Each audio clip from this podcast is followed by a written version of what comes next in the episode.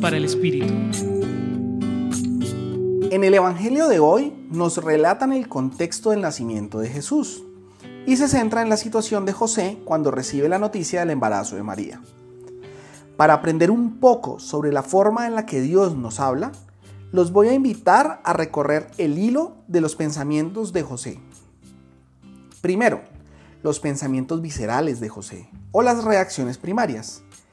Él estaba desconcertado y quiso denunciar públicamente a María. Según la ley de la época, su pena era ser sacada de la ciudad y apedrearla hasta que muriera. 2. Los pensamientos decantados de José.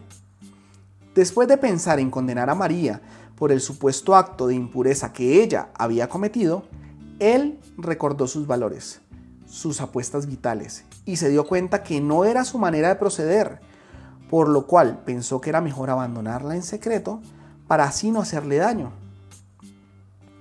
3 la oración de José.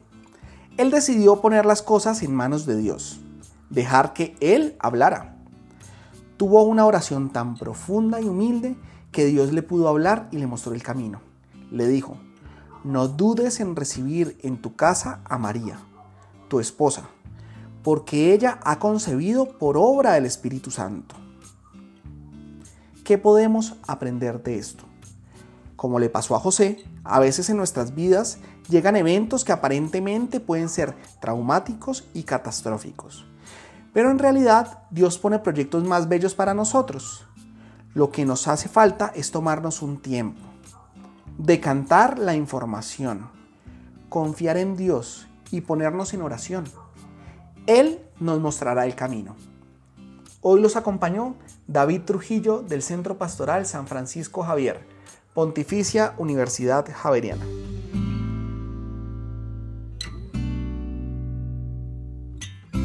Escucha los bálsamos cada día entrando a la página web del Centro Pastoral y a javerianestereo.com.